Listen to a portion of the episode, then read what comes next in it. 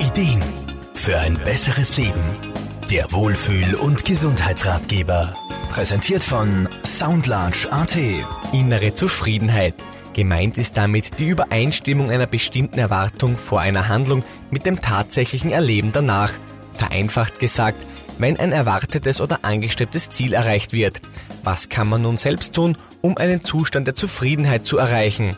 Lebens- und Sozialberaterin Irma Frumann. Dass innere Zufriedenheit nichts oder nur wenig mit materiellem Besitz zu tun hat, ist ja nichts Neues.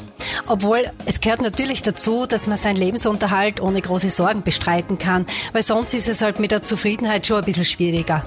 Aber was halt auch mit einfließt, sind die sozialen Einflüsse, das heißt, wie bin ich aufgewachsen, in welchem Umfeld, dann die genetischen Anlagen beziehungsweise halt seine jeweilige Persönlichkeit. Ein Faktor, ob wir zufrieden sind oder nicht, ist der sogenannte Erwartungsfaktor, beziehungsweise das Verhältnis zwischen meinen Ansprüchen und die Erfüllung derselben.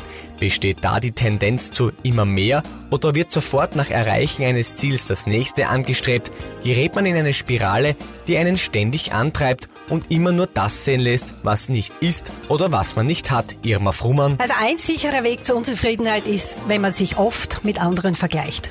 Denn da wird man immer jemanden finden, der etwas besser kann oder mehr hat.